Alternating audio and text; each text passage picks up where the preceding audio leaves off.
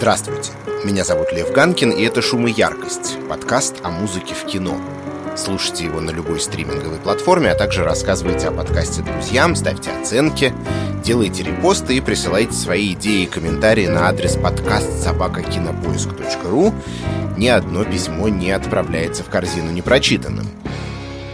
Сегодняшний выпуск, как это часто у нас бывает, вдохновлен актуальным инфоповодом. В Москве уже 2 июня стартует Beat Film Festival, ежегодный смотр лучшей мировой документалистики о новой культуре. На нем 4 июня покажут фильм Wim Wenders Desperado, на русском просто Вендерс. Это документальное кино о выдающемся немецком кинорежиссере, снимающем авторское кино уже полвека, без малейшего преувеличения. Его дебютный полный метр вышел в свет в 1971 году, то есть ровно 50 лет назад. Здесь, кстати, замечу, что большинство фильмов Beat Film Festival можно будет посмотреть не только офлайн в кинотеатрах, но и онлайн на Кинопоиск HD. А после завершения фестиваля многие из картин, например, тот же «Вендерс», будут доступны в нашем онлайн-кинотеатре. Знаете, я не буду делать вид, что досконально знаком с фильмографией Метро, и тот самый дебют, кстати, Summer in the City, Лето в городе, мне пока не довелось увидеть.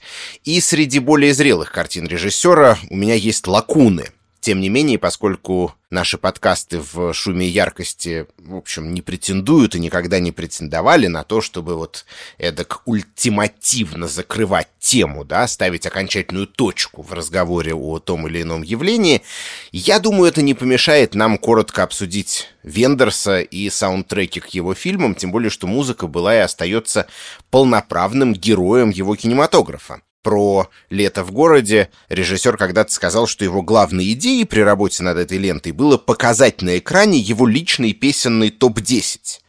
Вот поэтому он специально придумал сюжетную линию, которая позволит задействовать как можно больше музыкальных автоматов, автомагнитол, магнитофонов и виниловых проигрывателей в разных сценах. Ну, то есть, другими словами, получается, что Вендерс сначала сделал свой музыкальный выбор, а уж потом он потянул за собой все остальное. Сценарий, съемочный реквизит, образный ряд и прочее. если вы думаете, что это единичный пример, то нет. Похожий подход мы обнаруживаем и в некоторых его более известных поздних работах, например, в той, которая начинается вот с этой песни. Llego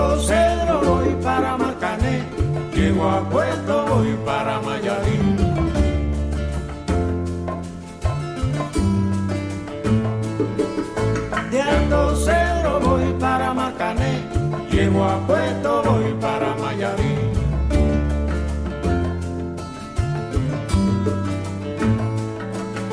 De Alto Cero voy para Marcané, llego a Puerto, voy para Mayarí.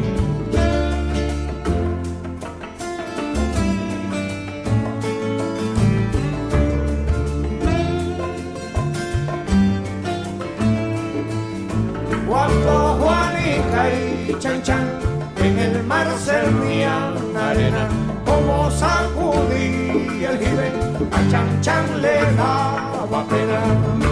В 1999 году Вим Вендерс принял предложение запечатлеть на кинопленке одну из самых воодушевляющих историй в музыкальном мире конца 20 века. Грандиозный успех проекта Buena Vista Social Club, собранного американским гитаристом Раем Кудером запомните это имя, оно нам сегодня еще пригодится, на Кубе из местных музыкантов. Музыканты эти были, мягко говоря, не первой молодости, кому-то уже там перевалило и за 80 лет. И всю свою жизнь они были известны исключительно на своем родном острове, а теперь их песни, включая и «Чан-Чан», замечательную композицию в исполнении Кампая Сегундо, узнали в большом мире, узнали и восхитились исполнителем из Buena Vista Social Club вместе и порознь устроили мировые гастроли, и камера Вима Вендерса была тут как тут снимать происходящее для вечности. Но, впрочем, основные съемки, разумеется, велись на родине героев, и именно здесь вновь проявилась та же самая особенность подхода режиссера, о которой мы уже говорили в связи с «Летом в городе». Вендерс вновь позволил звуковой палитре фильма определять его визуальный ряд. «Я не хотел снимать кубинских музыкантов со штативов, потому что это было бы слишком статично и академично», — говорил он. «Но я не хотел снимать и ручной камерой, потому что получилось бы слишком резко и угловато. Музыка звучала настолько плавно и изящно, что я понял, нам нужен стедикам». Только с его помощью мы добьемся подобающе гладкого движения камеры. Ну и все, кто смотрел документальный фильм «Клуб Буэна Виста», я думаю, согласятся, что постоянные такие круговые проезды стадикама — это одна из отличительных черт фильма. Ну, то есть, видите, специфика музыкального наполнения картины продиктовала и то, как она будет выглядеть.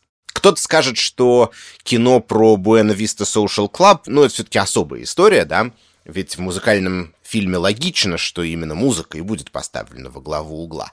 Но давайте задумаемся о том, почему вообще Вендерса привлекли к этому проекту. Ведь именно потому, что его кинематограф всегда был подчеркнуто музыкальным, даже там, где на то не было никаких непосредственных сюжетных причин. Когда сейчас я слышу словосочетание «фильмы Вима Вендерса», то я сразу представляю себе именно, вы знаете, набор таких ну, можно сказать, музыкальных видеоклипов, озвученных разного рода песнями или инструментальными композициями сцен.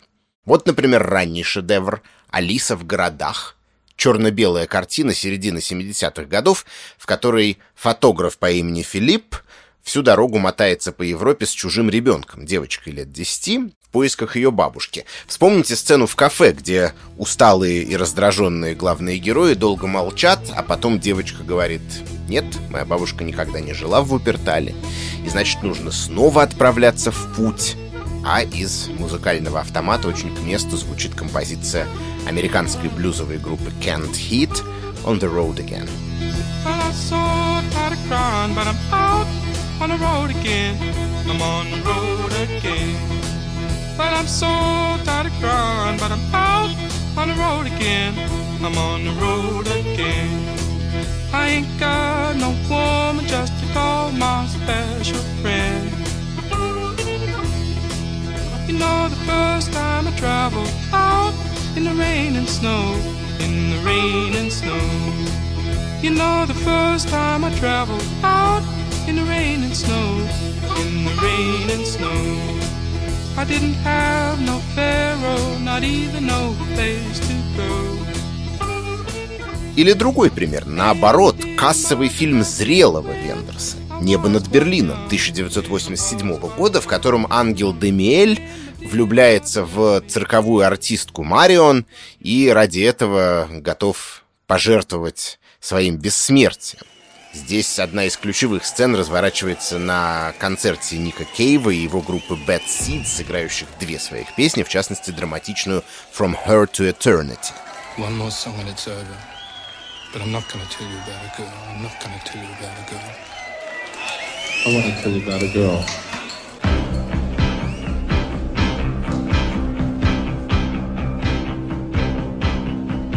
You know, she lives in room 29.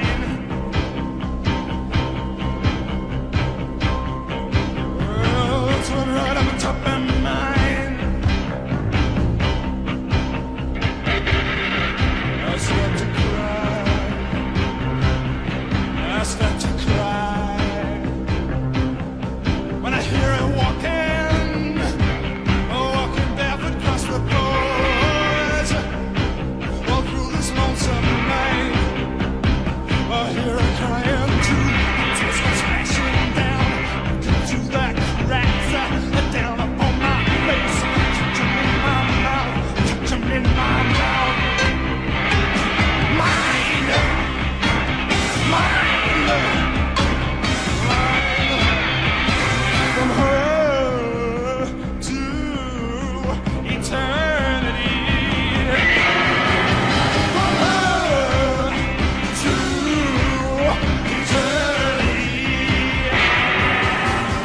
сходится все, и страстный вокал Кейва, озвучивающий судьбоносный сюжетный поворот, первую встречу Демиэля и Марион во плоти, и заголовок трека «From Her to Eternity» — «От нее к вечности». Ну, не будем придираться к тому, что герой неба над Берлином только что проделал, можно сказать, обратный путь, да, презрев вечность ради земной любви к женщине. И еще один интересный момент. Несмотря на то, что действие фильма, разумеется, происходит в Берлине, да, как нетрудно догадаться, он оказывается озвучен не немецкой музыкой. Ник Кейв и его группа The Bad Seeds а равные другие музыканты, появляющиеся в картине ансамбль Crime and the City Solution, действительно жили и работали в тот момент в будущей столице Объединенной Германии, но лишь на правах экспатов. Их родина — далекая Австралия, а Берлин был для них не более чем временным пристанищем. Почему это важно? Потому что давайте вспомним, что вообще объединяет три прослушанные нами на данный момент композиции. Стилистически ведь они абсолютно разные. Кубинская баллада, корневой американский блюз и такой лязгающий постпанк конца 80-х. Но в них во всех явственно слышится тема путешествия, перемещения в пространстве. У группы Can't Hit самым прямолинейным образом, я напомню заголовок их трека On the Road Again, снова в пути, у Ника Кейва сама фигура автора намекает на некую бесприютность. Австралийский музыкант, пытавшийся найти себя в Великобритании, потом в Берлине, дальше у него будет и период жизни в Бразилии. Ну а «Компай Сегундо», если вы не владеете испанским, поет в первых же строках своей композиции «Из Альто Седро я еду в Маркане, приезжаю в Куэто, оттуда в Майяри». De Alto Cedro voy para Marcané, Это портрет кочевника, намада. И таким же кочевником и в культурном, и в бытовом отношении был и сам Вин Вендерс. Он родился в Дюссельдорфе в 45-м, спустя всего несколько месяцев после капитуляции Германии во Второй мировой войне. Если вы немного интересовались немецкой послевоенной культурой, то наверняка слышали словосочетание «штунде нуль». В дословном переводе «час ноль». Это, наверное, основная философская концепция, легшая в основу послевоенного немецкого искусства. От музыкального авангарда до новой волны в немецком кино или краудрока, местной разновидности рок-музыки. Ее суть очень проста. Прошлого нет. Ну, точнее, оно есть, но не вызывает ничего, кроме стыда, горечи и чувства вины, так называемого «шульдгефюль». Нация глубоко травмирована своей недавней историей, поэтому предпочитает не оглядываться назад, поскорее придать забвению все, что связано с прежней Германией. К слову, в фильмах Вендерса встречаются и персонажи, явно испытывающие это шульдгефюль, такие как Лаэрт из «Ложного движения». На месте, где мы привыкли иметь воспоминания, часто ностальгические, ведь многие воспоминания о прошлом именно таковы, у многих немцев поколения Вендерса таким образом обнаруживается пустота, которую требуется чем-то заполнить. Чем же? Один из вариантов — это культурный импорт. Вим Вендерс с юности обожал привозной рок-н-ролл и его производные. В его дебютном фильме «Лето в городе» звучало аж семь композиций группы The Kings, а его название было оммажем одноименной песни ансамбля Loving Spoonful, вот этой.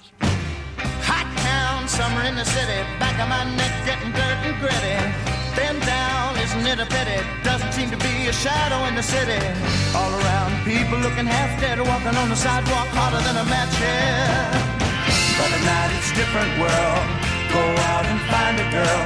Come on, come on and dance all night. Despite the heat, it'll be alright. And babe, don't you know it's a pity the days can't be like the nights in the summer, in the city, in the summer, in the city. Отрывки британской и американской поп-музыки 60-х, 70-х и дальше можно услышать почти в каждой его картине. Более того, увлечение режиссера этими звуками много лет спустя затруднило официальное издание некоторых его фильмов, например, на DVD. Дело в том, что в Германии существовала, да и до сих пор существует, организация ГЕМА, примерный аналог нашего РАО, Российского авторского общества. И в начале 70-х вопросы авторских прав с гемой, судя по всему, решались довольно просто. можно было за символическую плату использовать в кино примерно любую музыку, только подать в организацию соответствующие документы в уведомительном порядке. Поэтому, скажем, в оригинальной версии фильма Вендерса «Страх вратаря перед 11-метровым», насколько я знаю, фоном звучали и Роллинг Стоунс, и Джимми Хендрикс, и Боб Дилан.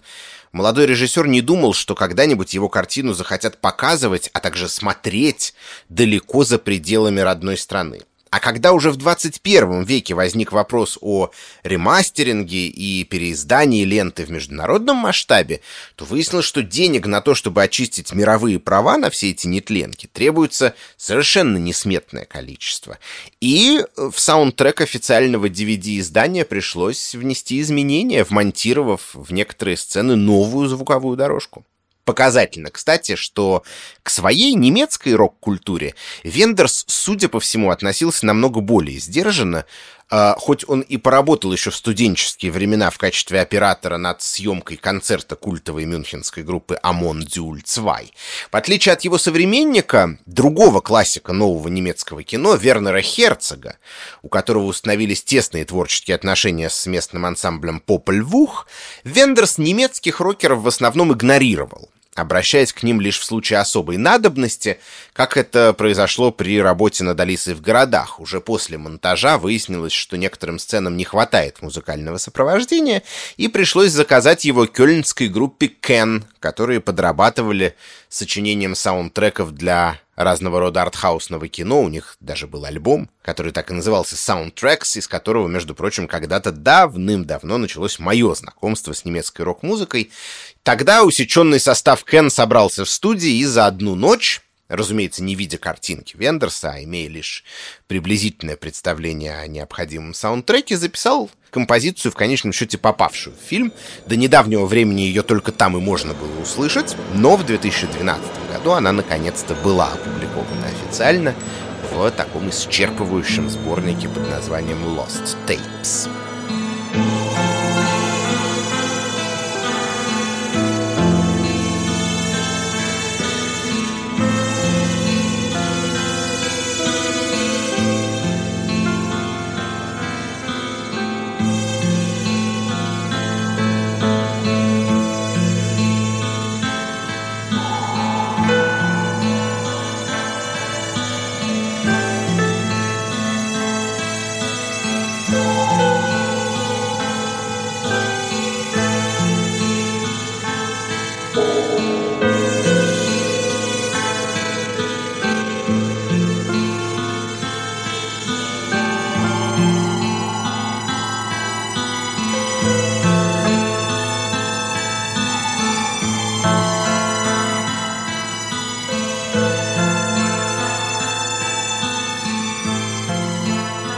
Почему же Вим Вендерс со своим несомненным музыкальным чутьем почти не пользовался тем, что лежало у него под боком, немецкой поп и рок-музыкой? Да потому что он вообще такое ощущение не очень хотел быть именно немецким режиссером, не чувствовал внутренней связи с немецкой культурой и не считал Германию своей духовной родиной.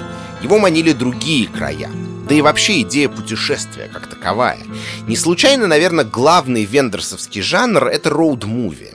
Таковы и Алиса в городах, и ложное движение, и с течением времени, вся знаменитая трилогия 70-х. Таковы и многие его более поздние работы, например, «Когда наступит конец света» 1991 года и «Земля изобилия» 2004. И даже музыканты Buena Vista Social Club, как мы с вами отмечали, запечатлены в том числе в путешествии, да, на гастролях. Кажется, путешествие привлекает Вендерса само по себе. Его герои не всегда сами знают, куда и зачем они едут, но все равно упорно продолжают находиться в движении. И я думаю, что это может с новой стороны объяснить для нас музыкальность его фильмов. Ведь музыка развивается во времени, точно так же, как человек перемещается в пространстве. А если говорить чуть менее философски, знаете, где мы в среднем слушаем наибольшее количество музыки за свою жизнь? Ну, конечно, в автомобилях традиция ехать в машине под музыку — это то, что и в третьем десятилетии 20 века позволяет не загнуться, например, такому феномену, как радио. В 70-е, впрочем, у творческого путешествия Вима Вендерса все же была четко различимая цель, и это, разумеется, Америка. Ее музыкальной, да и бытовой культурой он был заворожен с детства, что логично для ребенка, росшего в послевоенной Западной Германии, да, на фоне осуществления плана Маршалла и других подобных активностей. Подростком он полюбил и американское кино, особенно вестерны. Эхо их киноязыка хорошо слышно во многих его работах с их широкими пейзажными планами и неторопливым темпоритмом. Поработать с американским источником Вендерсу впервые довелось в 1977-м, когда на экраны вышел «Американский друг», фильм по книгам Патриции Хайсмит о талантливом мистере Рипли с Деннисом Хоппером в главной роли. На сайте rateyourmusic.com его охарактеризовали как ambient триллер, и это кажется очень точным определением. При этом, как ни странно, именно здесь практически нет столь любимых режиссером популярных песенных форм. Вместо этого саундтрек целиком написан композитором Юргеном Книпером и убедительно иллюстрирует психологическое напряжение картины звуковыми средствами.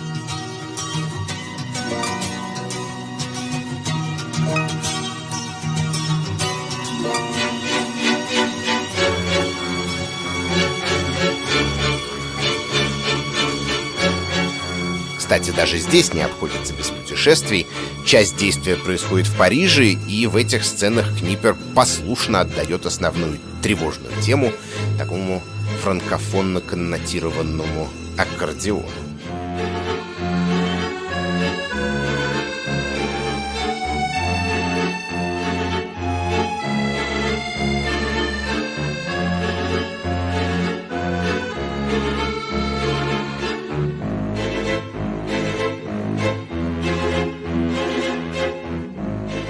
Говорят, Патриция Хайсмит э, отнеслась к вендерсовской картине довольно равнодушно, зато ее заметил и оценил Фрэнсис Форд Коппола и пригласил режиссера в США снять уже полноценный американский фильм, вымышленную биографию детективного писателя Дэшела Хэммета, в которой он становится как будто бы героем одной из своих книг.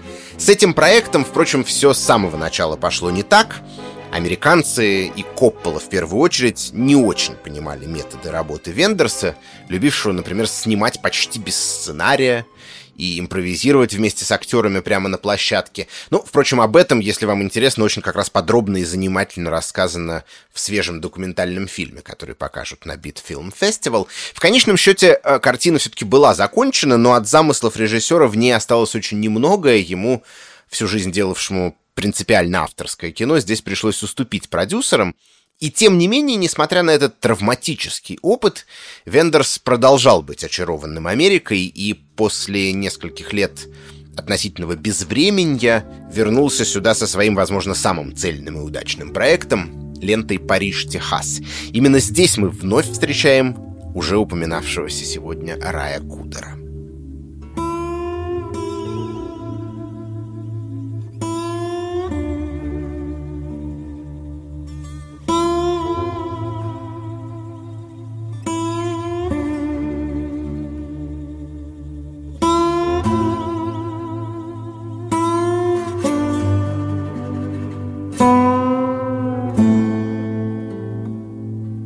Кстати, в подкасте «Шум и яркость» ведь имя Рая Кудера уже называлось как минимум однажды.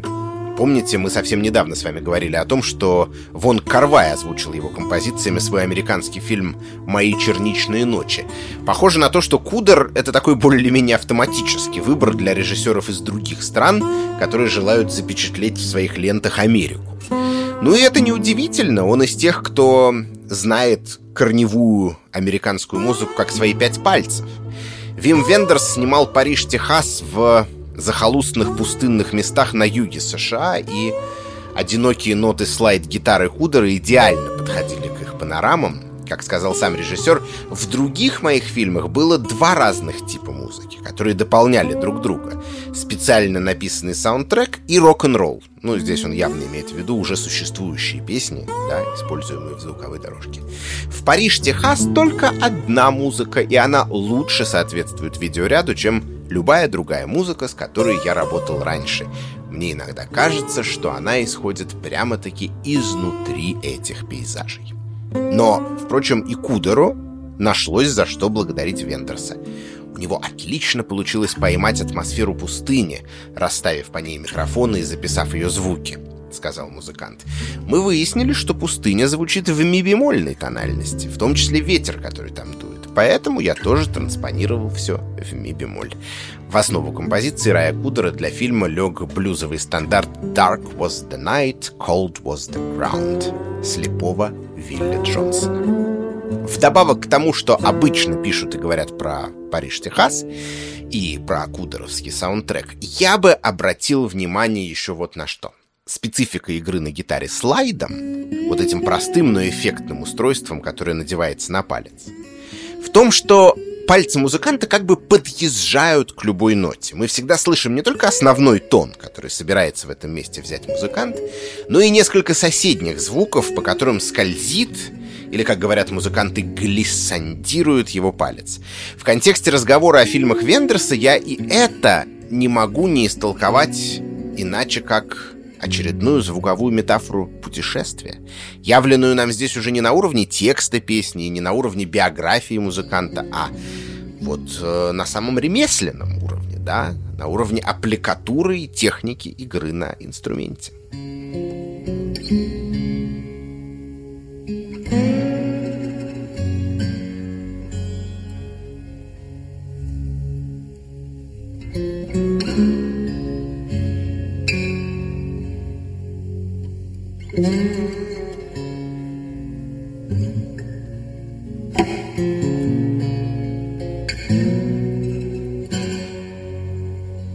Фильм «Париж, Техас», как известно, выиграл «Золотую пальмовую ветвь» в Каннах.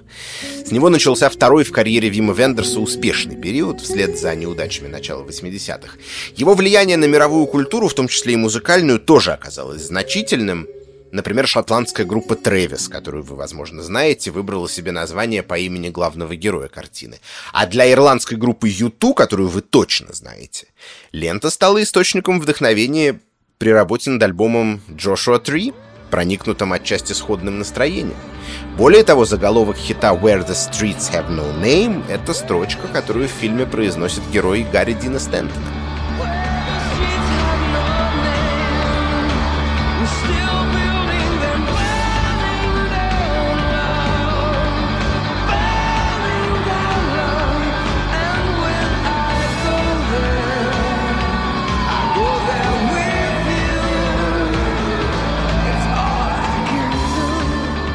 Музыканты Юту подружились с Вендерсом, он снял им пару клипов, а они сочинили заглавную песню для его фильма «Когда наступит конец света», после чего Бона еще и написал сценарий ленты «Отель миллион долларов». Правда, если честно, как раз она мне никогда не казалась творческой удачей режиссера. Зато безусловной удачей в конце 80-х стало «Небо над Берлином». Фильм, снятый Вендерсом не только в ранге недавнего триумфатора Кан, но и, можно сказать, в статусе репатрианта. После «Париж-Техас» и вообще своих многочисленных американских опытов режиссер внезапно почувствовал тоску по Германии и впервые в жизни оказался на пороге того, чтобы вот все-таки признать себя представителем э, немецкой культуры. Все еще разделенный стеной, но уже находящийся на пороге тектонических перемен и всегда остававшийся Меккой для путешественников, кочевников всех мастей.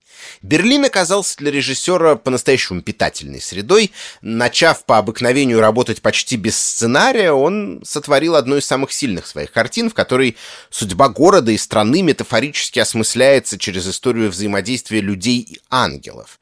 В частности, вот уже упоминавшихся сегодня Демиэля и Марион. С музыкальной точки зрения, это один из самых насыщенных фильмов Вендерса. Здесь даже не два звуковых плана, а три.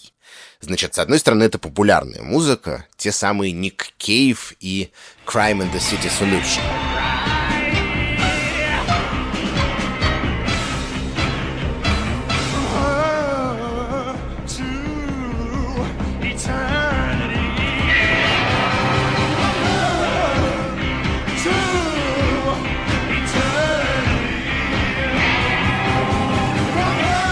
Другой стороны, это цирковые темы композитора Лорана Петтигана. Напомню, что Марион была артисткой разорившегося цирка.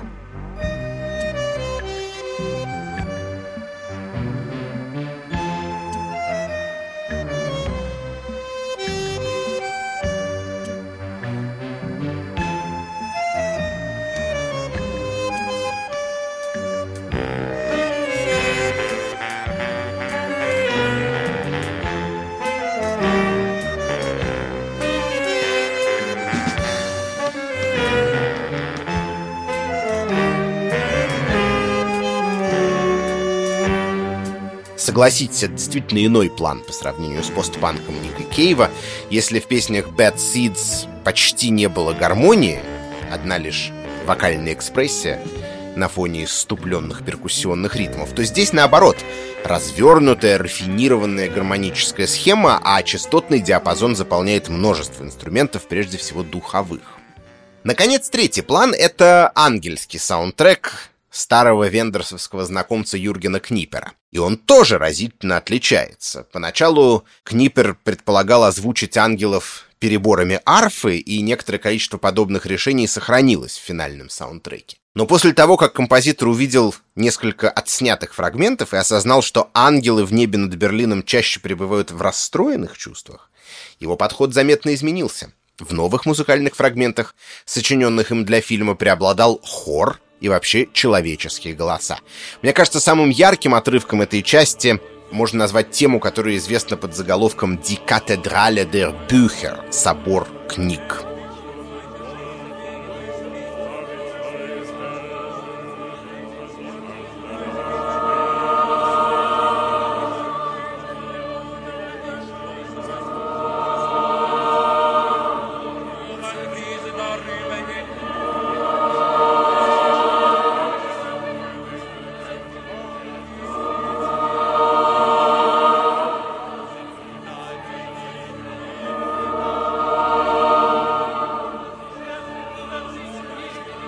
Очень интересно, что сцена, в которой звучит эта музыка, разворачивается в библиотеке, да, то есть в месте, где люди обычно погружены в тишину.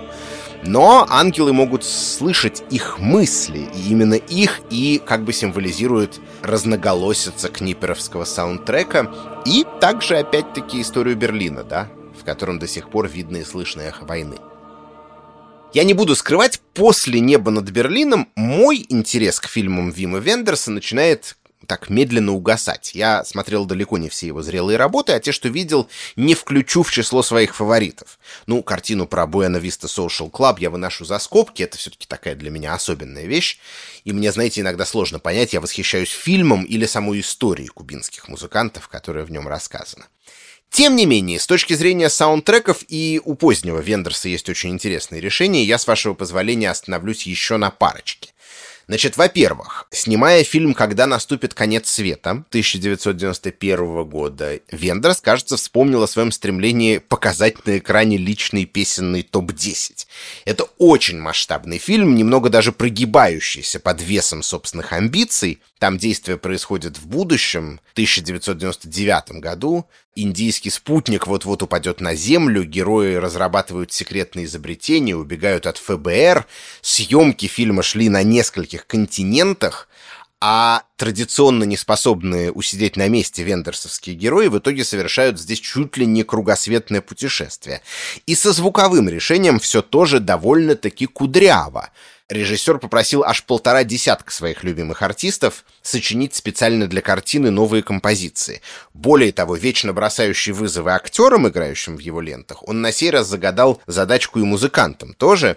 Им было предложено представить, как именно их музыка звучала бы в конце 1999 года, то есть в тот временной период, когда по сценарию происходит действие фильма.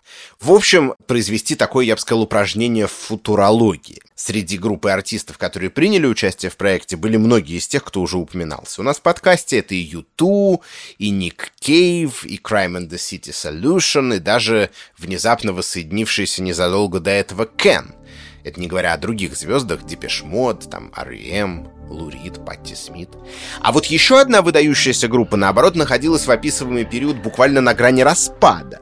И в скором времени действительно навсегда прекратила существование, но по такому поводу все-таки нашла в себе силы на еще одну студийную сессию.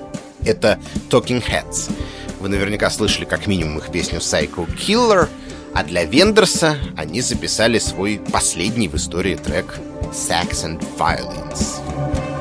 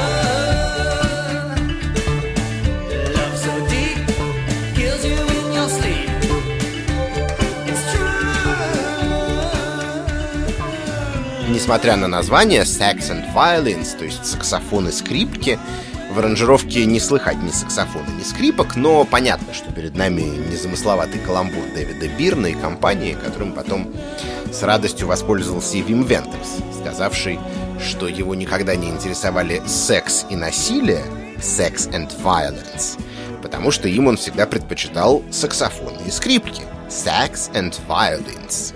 Что же до футуристических идей режиссера, то их Бирн фронтмен Talking Heads, как он позже признался, в конечном счете предпочел проигнорировать.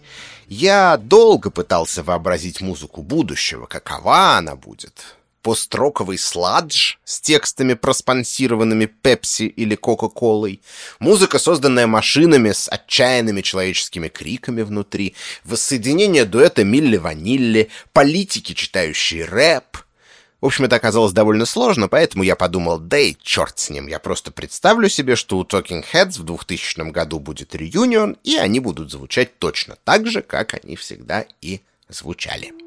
Ну и вторая поздняя картина Вима Вендерса с по-настоящему масштабным песенным саундтреком — это съемки в Палермо. Как истинный меломан, Вендерс продолжает открывать для себя новую музыку, не задерживаясь ни э, в своих когда-то любимых 60-х, ни в эпохе постпанка и группы U2. И звуковая дорожка к съемкам в Палермо выглядит, в общем, как топ издания Pitchfork за какой-нибудь случайно выбранный месяц 2008 э, года. А одна из самых ярких композиций, вошедших в фильм, это The Rip — возродившихся в те годы классиков британского трип-хопа группы Portishead. Именно ею я сегодня и предлагаю закончить. Только произнесу, конечно, напоследок все необходимые слова. Этот подкаст мне помогали делать звукорежиссер Алексей Пономарев, редактор Даулет Джинайдаров и продюсер Женя Молодцова. Почтовый ящик подкаст собака кинопоиск.ру ждет ваших отзывов и комментариев. Счастливо и до скорой встречи!